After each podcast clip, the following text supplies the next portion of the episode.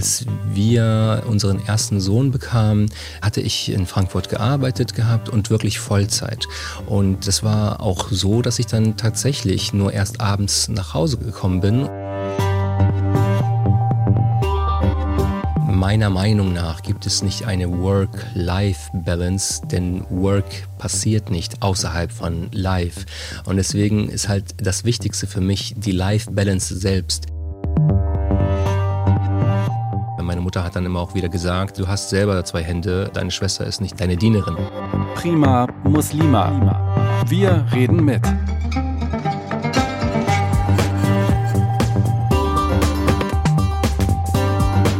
Ein Podcast von Bayern 2. Salam alaikum, merhaba, hallo. Ihr hört wieder eine neue Folge. Prima Muslima, wir reden mit. Ich bin Mary Kayekce, euer Host, und ich habe wieder mit sechs sehr unterschiedlichen Muslimen in Deutschland gesprochen und ich möchte euch mitnehmen und mit euch zusammen in ihre Lebenswelt eintauchen, die sonst in den Medien oft viel zu kurz kommt und auch für viele Menschen immer noch sehr fremd ist in Deutschland, obwohl wir hier schon längst mit am Tisch sitzen und mitreden.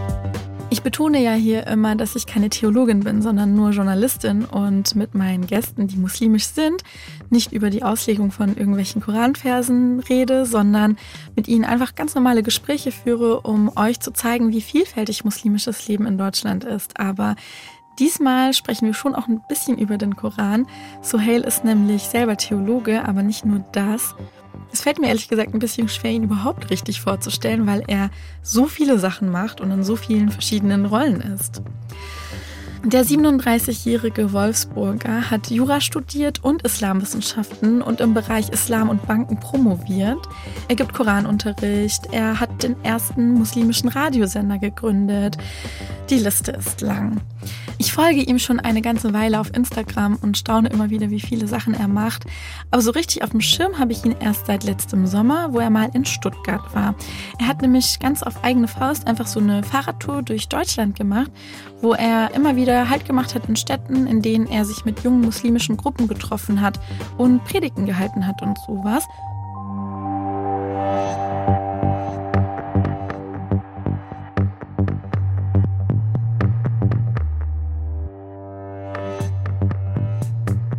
Für all diese Dinge hat er auch Zeit, weil er Hausmann ist. Das ist natürlich auch Arbeit, aber immerhin in Familie Tapti bringt die Frau das Geld mit nach Hause. Salam, Sohail. Alaikum salam, Arba. Ich fand es so witzig. Ich glaube, das habe ich dir auch schon mal erzählt. Hm.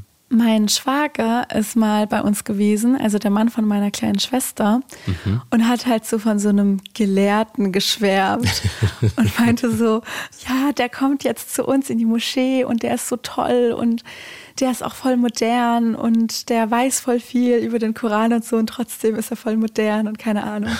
Und es war es halt am Ende du. und wir hatten uns tatsächlich noch dann getroffen gehabt. ja, genau, wir haben uns sogar getroffen.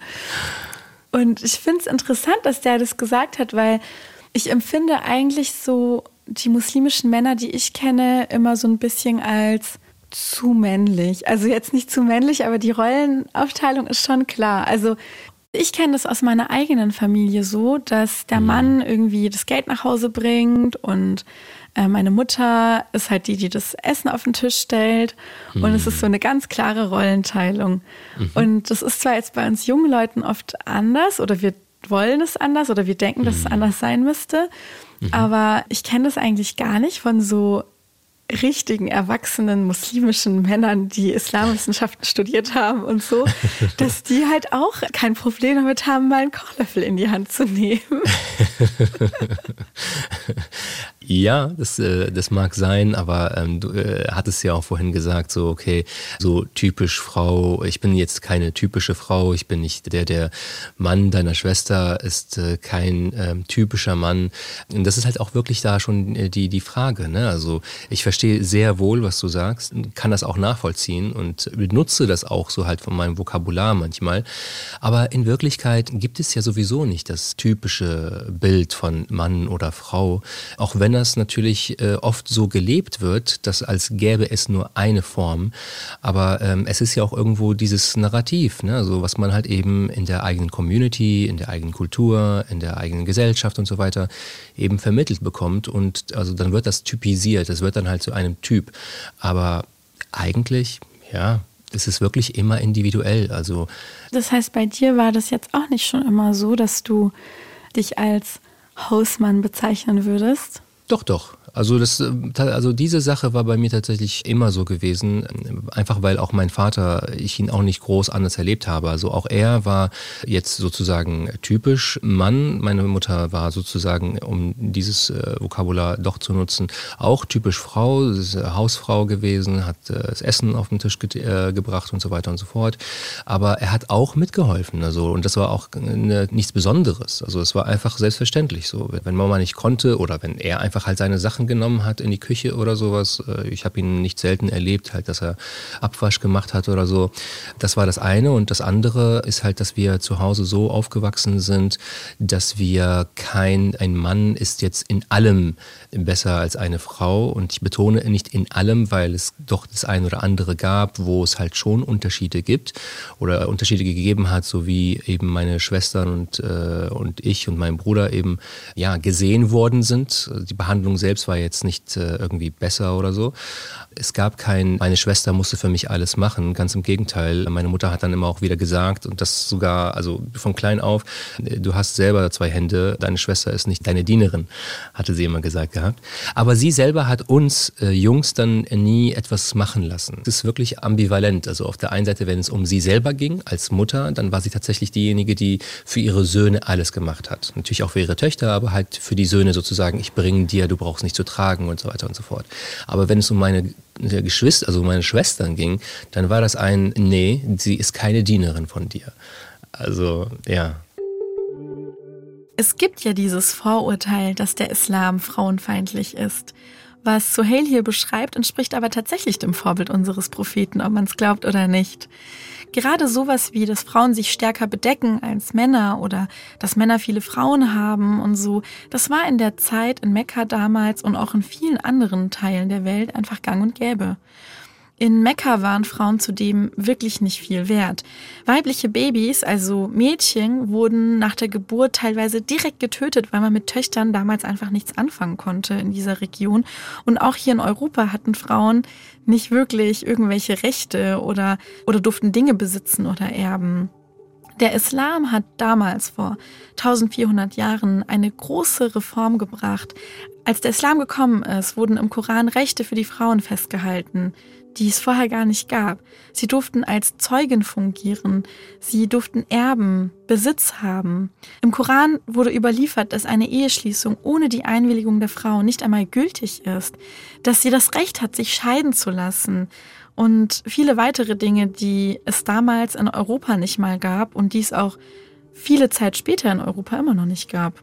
Unser Prophet hat auch immer zu Männern und Frauen gemeinsam gepredigt. Also er hat zu Männern und zu Frauen gesprochen und hatte unter seinen Gefährten sogar zahlreiche weibliche Figuren, die in den Überlieferungen im Islam größere Rollen spielen und richtige Akteure waren und nicht nur irgendwelche Ehefrauen und Töchter. Auch später in der islamischen Geschichte gab es Vorbilder, die weiblich sind, also Frauen, die Universitäten gegründet haben, Gelehrtinnen geworden sind und ganz und gar nicht dem Bild der unterdrückten Muslime entsprechen. Manchmal entspricht dieses Frauenbild von der unterdrückten Muslima aber schon der gelebten Realität von Muslimen heute.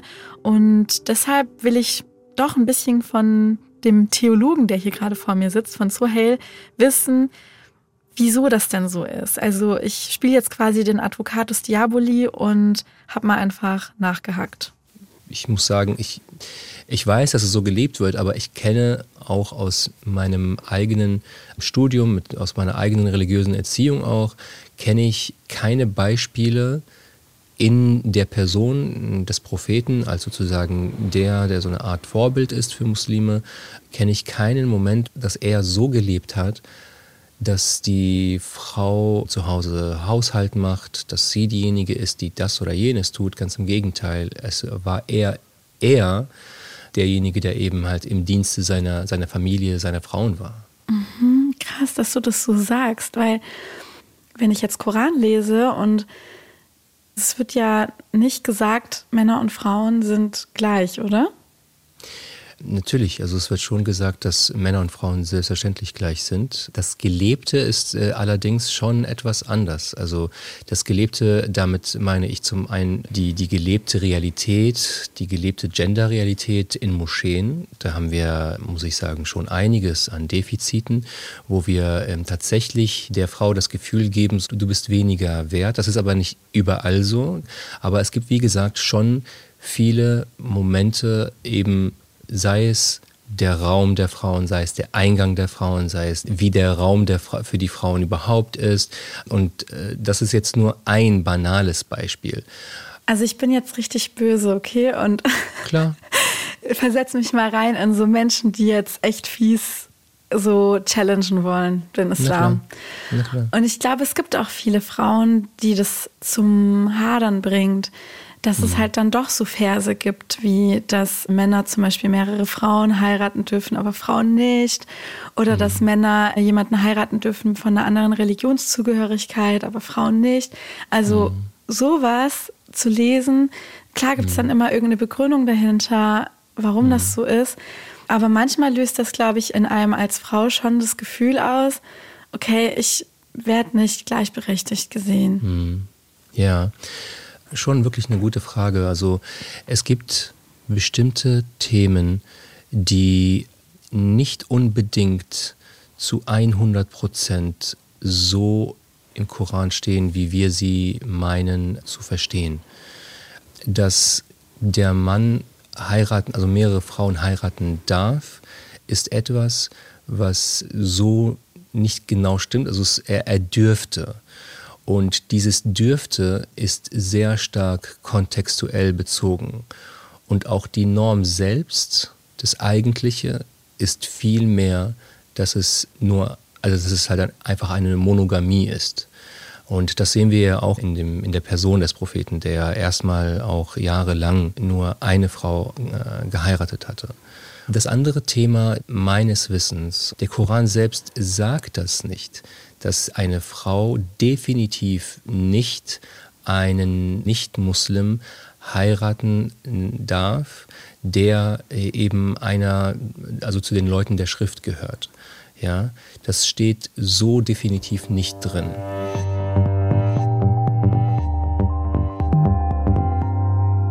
Wie hat sich das denn bei dir so entwickelt, dass du also deinen Job, sage ich jetzt mal, an Nagel gehängt hast und gesagt hast, nee, also ich möchte jetzt wirklich Vater und Hausmann sein und mich um meine Kinder kümmern? Also wir haben das von Anfang an eigentlich auch jetzt äh, in, in diesem Sinne anders, als man es kennt, weil wir auch äh, damals, das sage ich auch immer gerne in meinen Livestreams auf Instagram und so weiter, dass ich das selber auch so auch angesprochen habe. Also auch als wir verlobt waren und wir ähm, eben uns bestimmten Themen gewidmet haben, war das auch ein, hör mal zu, ich möchte nicht, dass du jemand bist, der zu Hause da nur am Aufräumen ist und sauber machen. Und für mich hat das einfach keine große Bedeutung, ja, und hat keine Wichtigkeit einfach bei mir. Also, wie gesagt, ich hatte es ja vorhin auch erwähnt gehabt, ich bin ja selbst auch so teilweise aufgewachsen, dass es für mich keine große Sache ist jetzt. Die Frau hat das und das zu tun, war nicht so wirklich richtig in meinem Kopf.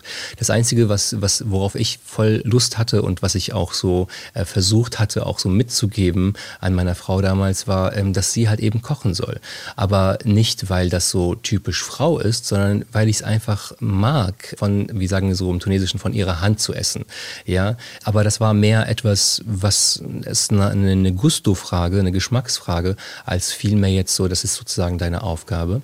Das ist das eine. Das andere aber, warum ich meine Arbeit sozusagen an den Nagel hängen musste, so rum, war eher, dass ich selber auch während der, meiner Berufstätigkeit gesehen habe, dass viele Dinge, die wirklich im Leben wichtig sind, zu kurz kommen.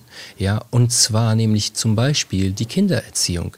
Als wir unseren ersten Sohn bekamen, hatte ich in Frankfurt gearbeitet gehabt und wirklich Vollzeit. Und äh, das war auch so, dass ich dann tatsächlich nur erst abends nach Hause gekommen bin und äh, eben die ein, zwei, drei Stunden verbringen konnte mit der Familie. Und äh, ich habe sehr wohl auch gut gemerkt, dass es keine schöne Zeit für mich in Bezug auf den familiären Zusammenhalt und äh, das familiäre Gefüge sozusagen gewirkt hat. Das ist aber eine individuelle Aussage. Das ist keine Aussage, die jetzt pauschal gilt für alle. Und bei mir hat das eben dazu mit der Zeit geführt, dass ich für mich auch äh, klar gesehen habe und äh, klar auch entschieden habe, so ich möchte auf jeden Fall nur etwas machen, was mir ermöglicht, meine Kinder, meine Frau so oft wie möglich zu sehen. Ich finde es auch total süß, wie deine Kinder so manchmal in das Bild krabbeln und an dir hochklettern, ja. wenn du gerade irgendwie einen Podcast oder so aufnimmst. Ich wollte nur sagen, also ich muss schon sagen, das ist mir auch etwas, was sehr wichtig ist, das halt auch in den Live-Sendungen, aber auch in den Livestreams, das auch so zu leben und da so natürlich wie irgend möglich zu sein, weil meiner Meinung nach gibt es nicht eine Work-Life-Balance, denn Work passiert nicht außerhalb von Live. Und deswegen ist halt das Wichtigste für mich die Life-Balance selbst. Und äh, dazu gehört natürlich die Arbeit, dazu gehört äh, eben das familiäre Zusammenleben, dazu gehören äh, Freunde und eben alle Hobbys und so weiter und so fort. Wie sieht denn dein Alltag aus? Kannst du mal beschreiben, wie euer Zusammenleben funktioniert? Bei uns ist es so, dass der Tag damit beginnt, dass wir natürlich alle aufwachen. Meine Frau macht sich auf den Weg zur Arbeit. Ich äh, ziehe die Kinder an, mache sie fertig und äh, bringe sie eben zum Kindergarten. Danach beginnt meist dann, weil ich eben halt auch angefangen habe, einen Radiosender zu betreiben, die erste Sendung am Morgen, die Morning Show. Danach gibt es äh, einige administrative Aufgaben, Telefonate, Meetings, ähm, Teambesprechungen. Und dann gibt es dann halt die ein oder andere Folge, Aufnahmen, danach hole ich die Kinder ab, äh, meine Frau kommt dann auch äh, von der Arbeit nach Hause. Entweder haben wir dann schon gegessen, jeder für sich, oder wir essen dann noch halt so doch zusammen, je nachdem, wie es sich ergeben hat. Und dann geht entweder sie mit den Kindern dann raus und äh, verbringt mit denen ein bisschen Zeit draußen oder ich bin da, oder wir machen das zusammen. Und äh, ansonsten sind wir tatsächlich sehr viel dann auch zusammen zu Abend. Äh, ja, abduschen, baden, Kinder Bett fertig machen. Und ich selbst habe dann entweder eins oder zwei noch Sendungen. Und das war es eigentlich auch schon. Also entweder bringe ich, wenn ich dann kann, die Kinder selber zu Bett oder das macht dann meine Frau, wenn ich selber halt in eine Sendung bin. Ansonsten, ja, ist meistens wirklich so der Tag äh, gestrickt. Suhail und seine Frau haben also für sich und ihre kleine Familie mit den zwei Kindern die richtigen Rollen gefunden und sind glücklich damit. Und das ist auch völlig okay so. Ich glaube zum Beispiel für meine Eltern wäre das einfach nur total qualvoll. Ich kann mir gar nicht vorstellen, dass meine Mutter gerne arbeiten gehen würde und mein Vater wäre auch einfach komplett überfordert mit dem Haushalt, wenn er da auch nur irgendetwas machen müsste. Ich finde, es gibt da aber auch eigentlich gar kein richtig oder falsch, weder bei muslimischen noch bei nicht muslimischen Familien. Ich finde es nur wichtig, dass keiner zu irgendeinem Lebensstil gedrängt wird, den er nicht möchte oder mitmachen muss und sich anpassen muss, weil er keine andere Wahl hat. Solange jeder glücklich ist, ist das in Ordnung und für jede Familie kann das was anderes sein. Ich selbst würde mir zum Beispiel einen Mann wünschen, mit dem ich alle Aufgaben teilen kann, sodass wir beide arbeiten gehen, aber uns trotzdem auch beide selbst verwirklichen können und dass wir uns beide um die Kinder kümmern dürfen, aber auch beide den Haushalt machen müssen. Obwohl ich glaube, bei manchen Sachen wäre ich schon froh, wenn der Mann sich darum alleine kümmert. Zum Beispiel Vorbeten oder Winterreifen wechseln. Und ich kann das bestimmt auch irgendwie ausgleichen, so mit Witze erzählen oder so. Das kann ich gut. Okay, ihr Lieben, also wir sind gerade dabei, eine Übung zu machen. Vielleicht könnt ihr das mit euren Kindern auch machen. Und zwar geht es darum, legt euch mal bitte hin, geht es darum, die Kinder zu kitzeln, aber ihnen beizubringen, dass sie entspannen. Weil beim Kitzeln funktioniert ja nur deshalb, weil die Kinder ja anspannen und ihre Bauchmuskeln anspannen und dadurch sind sie sehr, sehr kitzelig. Aber indem sie lernen zu entspannen während des Kitzels selbst, ja, lernen sie auch, dass sie nicht mehr, dass sie nicht mehr lachen. Mit Samil hat das ganz gut geklappt und mit Sale erst recht. Er konnte tatsächlich sich entspannen. Das ist auch ganz gut für die Kinder dann, wenn sie ähm, angespannt sind in der ganzen Zeit und so. Ich halte sie die ganze von der Kamera weg. ja, ist auf jeden Fall etwas, was sehr, sehr gut ist als, als Übung.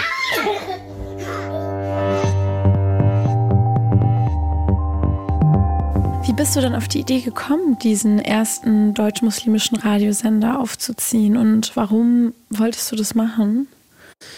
Ich hatte ja gesagt, ich mache ja einiges an Livestreams auf ähm, Instagram und damit hatte ich äh, letztes Jahr begonnen und habe schnell gemerkt, nach ein paar Wochen, dass es äh, etwas ist, was auf einiges an Interesse gestoßen ist und äh, dass es mir persönlich auch viel Spaß gemacht hat, äh, was auch viel Resonanz bekommen hat mit der Zeit. Und ich auch unter anderem wissen wollte, so, okay, wer sind diese ganzen Leute, die mir folgen auf Instagram? Und bin dann kurzerhand mit dem Fahrrad einmal durch Deutschland gefahren und habe da sehr, sehr viele Muslime kennenlernen dürfen, viele Musliminnen kennenlernen dürfen. Und das hat mir gezeigt, dass wir hier in Deutschland eine wunderschöne muslimische Community haben, die alles andere sind als das mehrheitlich medial abgebildete Bild von diesem Clan Araber, Muslime, ähm, Extremisten, Terroristen, äh, Menschen, die äh, komplett auch nur sozusagen die Scharia wollen und die wollen nur sozusagen hier alles islamisieren oder die wollen, weiß ich nicht, das eine oder andere und die rufen zu irgendwas auf und äh, sondern es sind einfach ganz normale Bürgerinnen und Bürger muslimischen Glaubens.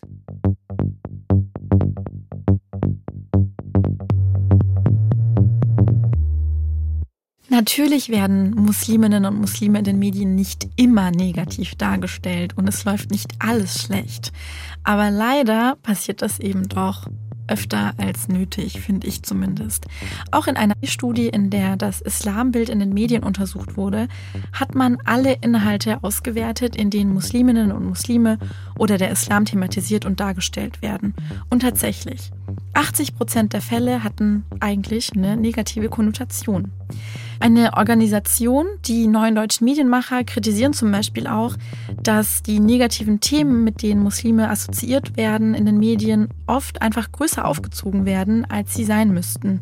Wenn wir mal bei dem Beispiel Clankriminalität bleiben, das hat ja eigentlich gar nichts mit dem Islam zu tun, wird aber trotzdem von den Zuschauern manchmal so wahrgenommen, wenn beispielsweise eben in TV-Beiträgen dann Schnittbilder gezeigt werden mit arabischen Schriftzeichen. Diese Mechanismen sind Medienmachern allen bekannt und ich denke auch, dass sich da auf jeden Fall was ändert und dass viele etwas daran ändern wollen.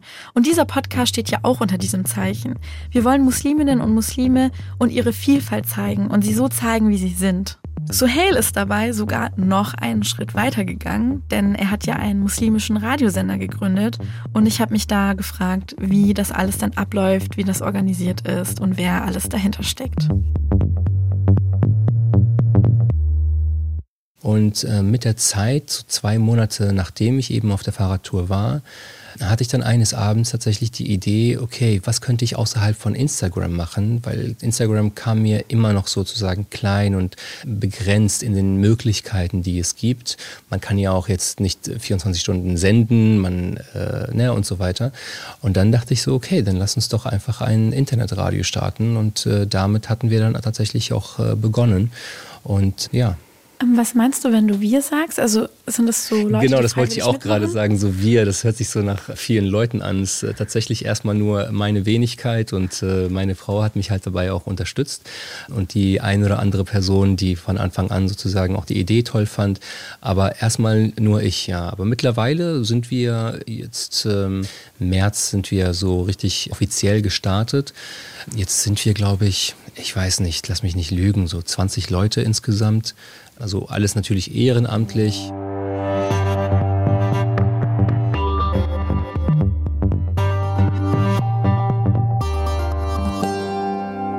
Wie hast du denn deine Frau kennengelernt? Also erzähl mal, wie, wie, oder wo oder wie das passiert ist. Und seit wann bist du überhaupt verheiratet? Also wir sind jetzt zwölf Jahre verheiratet. Wir kennen uns seit wir so, ich glaube, fünf oder sechs waren. Ich habe auch ein Foto, da sind wir beide mit anderen Freunden da drauf. Nein, wir sind nicht versprochen. Es ist nein auch keine arrangierte Ehe. Aber wir kennen uns tatsächlich sehr, sehr lange. Und äh, wir hatten auch unsere Kindheit quasi mehr oder weniger zusammen verbracht. Also immer dann, wenn es auch möglich war, weil ich erstmal in Tunesien zur Schule gegangen bin. Und dann hatten wir uns dann wieder nach dem Abi direkt äh, wieder gesehen gehabt. Man, ja, man, man äh, verliert sich hier aus den Augen und so weiter. Und das war's. Und dann, also wir mochten uns, also ich zumindest, ich mochte sie auf jeden Fall von, von Anfang an. Aber wie gesagt, man lebt ja dann irgendwie so sein Leben, man verliert sich aus den Augen und dann findet man wieder zueinander. Also zumindest war es bei uns so. Und dann haben wir ja, uns entschieden, dass wir unseren gemeinsamen Weg äh, zusammen weitergehen. Also ihr kanntet euch schon und dann seid ihr zusammengekommen, habt geheiratet. So. Also insgesamt sind wir 17 Jahre zusammen. Wir waren erstmal ein Jahr so zusammen, wo wir zwar unseren Eltern Bescheid gegeben haben, aber äh, wir waren erstmal nicht verlobt oder so, sondern einfach so, so kennenlernen, ne, hin und her schreiben und so weiter. Und nach einem Jahr haben wir uns dann verlobt. Wir waren dann vier Jahre verlobt und dann haben wir geheiratet, ja.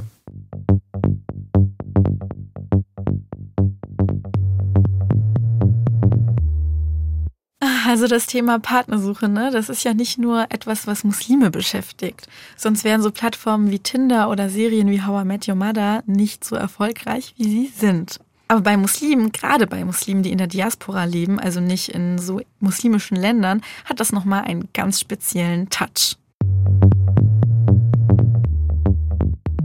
Es gibt nämlich einige Muslime, die eben einen muslimischen Partner wollen. Also sagen, ich möchte dieselbe Religion haben wie mein Partner, weil das der wichtigste Mensch in meinem Leben ist. Und das grenzt die Auswahl sowieso schon mal richtig ein. Und dann kommt noch eine weitere Schwierigkeit dazu, weil wir machen alle so einen Spagat zwischen den Kulturen. Jede muslimische Person, die in Deutschland lebt, muss irgendwie seine eigene Form und Art und Weise finden, wie sie den Islam und das Leben in Deutschland unter einen Hut bekommt. Die einen gehen freitags beten und samstags feiern, die anderen essen nur halal geschächtetes Fleisch, aber rauchen Shisha.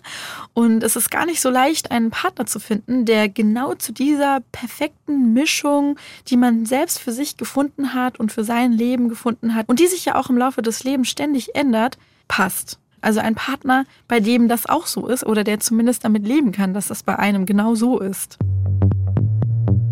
Manche Muslime lassen sich deswegen eigentlich ganz gerne mal verkuppeln von ihren Eltern oder Freunden zum Beispiel. Das ist so dieses Thema arrangierte Ehe, was eigentlich ganz normal ist.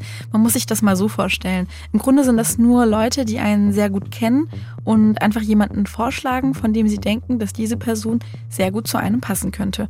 Und man muss diesen Vorschlag auch nicht unbedingt annehmen. Ich glaube nur, dass meine Eltern zum Beispiel gar keine Person kennen würden, die ich cool finden würde. Aber dieses ganze Kennenlernen und Dating-Thema, das ist nochmal eine ganz andere Geschichte. Ich glaube, damit könnte man eine Serie füllen.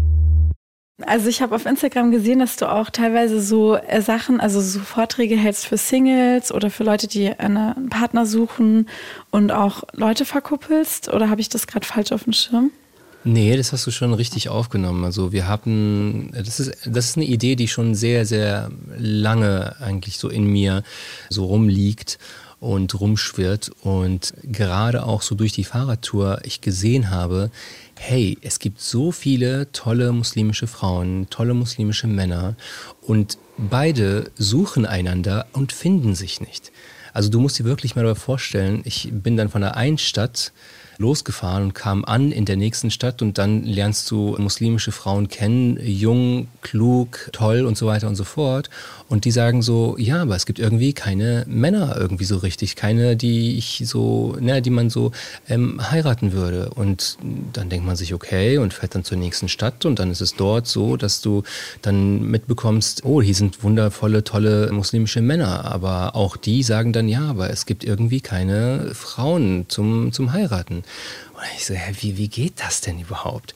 Und gerade durch den ähm, Radiosender selbst hatten wir auch schon jetzt zwei Sendungen gehabt, wo wir dann uns überlegt hatten, lass uns doch mal anhand der Stimme anhand eines Gespräches, was gar nicht so ein, so ein Frage-Antwort-Sache ist, so von wegen so, okay, stell dir vor, das und das, äh, was ist deine Lieblingsfarbe, beschreib dich mal, wie groß bist du und sowas, sondern einfach nur ein allgemeines, äh, gechilltes Gespräch über Gott und die Welt, über das, was die Person selber macht, was die Person inspiriert, wie die Person die Welt sieht und so weiter.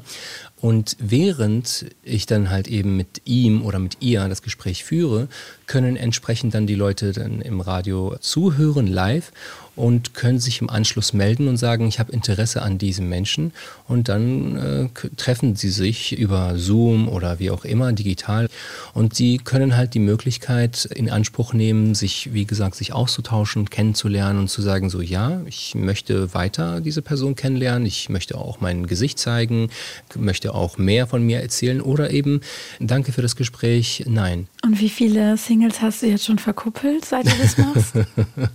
wie gesagt, wir hatten bis jetzt erstmal nur zwei Sendungen und in jeder Sendung ist immer nur eine Person. Also das heißt, äh, bis jetzt sind es nur zwei Personen gewesen. Und äh, die Nachfrage ist tatsächlich groß gewesen. Also für je eine Person äh, haben sich dann wirklich viele gemeldet. Mit viele meine ich ähm, jetzt so, ich glaube, um die 15 Leute.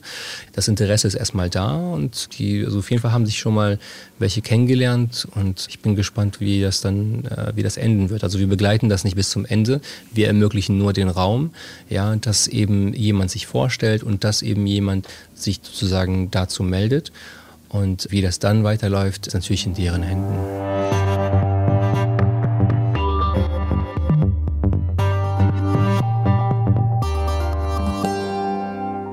Also wir sind jetzt zum Schluss gekommen von dieser Folge und du hast sehr viele inspirierende und sehr coole Sachen gesagt. Also sowohl über dich als auch über dein muslimisch Sein und wir konnten dich ein bisschen besser kennenlernen. Deswegen möchte ich jetzt ein kleines Spiel mit dir spielen, mit dir und unseren Zuhörern. Ich möchte, dass du mir drei Dinge über dich und dein muslimisch Sein erzählst, aber mhm. eines dieser Dinge sollte eine Lüge sein.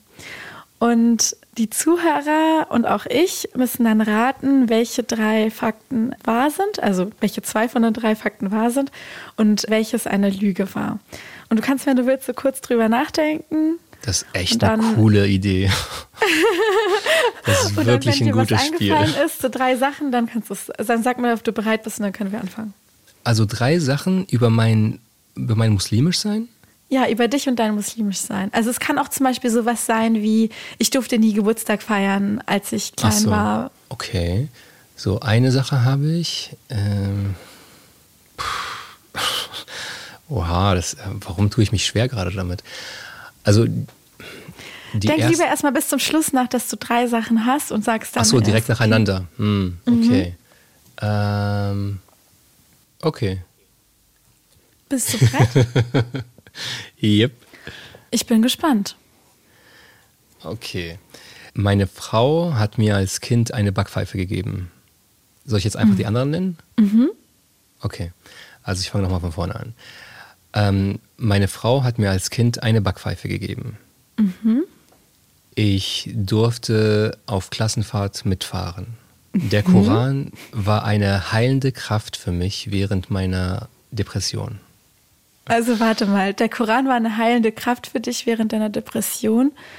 Ich denke mal, das stimmt wahrscheinlich. Ja. Aber also es ist auf der anderen Seite so offensichtlich, dass es stimmen müsste, dass es vielleicht auch ah, eine Lüge okay. ist. Das stimmt. Bitte? Versuch gerade zu so. erraten, was eine, ich versuche gerade zu erraten, was eine Lüge sein könnte. Ich überlege gerade, was ich denke, was eine Lüge sein könnte. Also, dass deine Frau dir eine Backpfeife gegeben hat, klingt einfach super realistisch, das ist wahrscheinlich wahr dass du auf Klassenfahrt mitfahren durftest. Ist das eine Lüge? Ja. Ist es so offensichtlich alles? Ich meinte, Lügen ist nicht so meins. Ja, aber Und wenn ich also, lüge, dann ist es so offensichtlich. Ist es eine Lüge, dass du nicht mitfahren durftest? Es ist eine Lüge, dass ich mitfahren durfte. Achso, dass du mitfahren, ja, ja. Okay, ja, genau, so meinte ich's. Aber krass, das hätte ich nicht gedacht, weil, also ich kenne viele muslimischen Kinder, die nicht auf Klassenfahrt mitfahren dürfen, aber meistens sind es Mädchen, weil man dann halt Angst nee. hat, oh, die können vielleicht nicht auf sich aufpassen oder vielleicht passiert denen was Schlimmes. Aber bei Jungs nee, habe ich das noch nie gehört.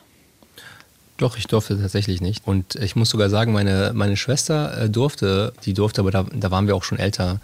Da durfte ich eigentlich auch, aber ich hatte einfach keinen Bock mehr dann. Okay, krass. Und warum durftest du nicht? Ja, also aus den gleichen Gründen, weshalb meine Schwester auch nicht durfte, so halt, ne, Partys, Alkohol, Angst vor, keine Ahnung, Rauchen und äh, irgendwelche komischen Sachen, die passieren können auf Klassenfahrten, äh, ist ja nicht, also es stimmt ja, es passieren ja wirklich viele Dinge und aber ja, meine Eltern wollten nicht, dass ich das halt so auch erlebe. Okay. Also ich war auf Klassenfahrt und ich kann dir sagen, es war sehr langweilig, es ist nichts Schlimmes passiert. Wir haben ganz viele Lieder gesungen und waren wandern. Ich glaube, es kommt auch auf die Klasse an, welche Klasse und so, oder? Ich glaube, es kommt auf das Dorf an, aus dem man kommt. Oh, das Dorf, okay, gut. wir sind hier in der Stadt, also das ist dann ein bisschen ähm, auch anders. Also wir haben auch andere Geschichten gehört hier und ja. Also Hale, es war mir wirklich eine große Freude, mit dir zu sprechen. Äh, du hast wirklich sehr viele interessante Einblicke gegeben in dein Leben und ähm, bist auch ein Mensch, der, glaube ich, sehr, sehr viel weiß und viel erlebt hat.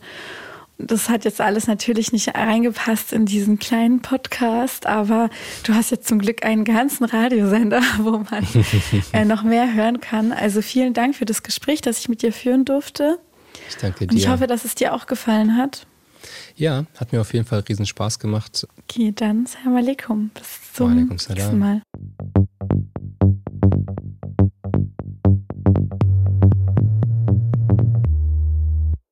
Mann, wir sind jetzt leider tatsächlich am Ende dieser Folge Prima Muslima, wir reden mit. Aber wenn euch Sohel sympathisch geworden ist und ihr mal hören wollt, wie das klingt, wenn er Koran liest oder wenn er mit seinen Kindern rumspielt, während er versucht, eine Radiosendung zu machen, dann schaut doch mal vorbei bei Salam FM, der App, die er gegründet hat. Und ihr könnt ihm auch auf Instagram folgen unter dr.suta. Und wenn ihr Feedback habt an mich, dann schreibt mir gerne. Ich heiße auf Instagram @prima_muslima und wenn ihr kein Instagram habt, aber mir trotzdem gerne Rückmeldung geben möchtet oder Nachrichten habt, Fragen, egal was, dann scheut euch nicht, schreibt eine E-Mail an religion.br.de. Und Leute, falls ihr diesen Podcast noch nicht abonniert habt, dann ist jetzt der richtige Moment, auf den Abo-Button zu klicken. Und wenn euch die Folge gefallen hat, dann freue ich mich natürlich auch über eine positive Bewertung. Ich freue mich allgemein über jeden Hörer. Deswegen, falls euch der Podcast Prima Muslima Wir reden mit gefällt, dann empfehlt ihn gerne weiter, euren Freunden, euren Bekannten. Jeder Hörer zählt für uns. Ich bin Mary Kayikce, euer Host, und es hat mir heute wieder richtig Spaß gemacht. Ich hoffe, ihr hattet auch Spaß beim Zuhören. Und hinter diesem Podcast steckt die Redaktion Religion und Orientierung vom Bayerischen Rundfunk. Vielen Dank fürs Zuhören. Bis zum nächsten Mal. Salam.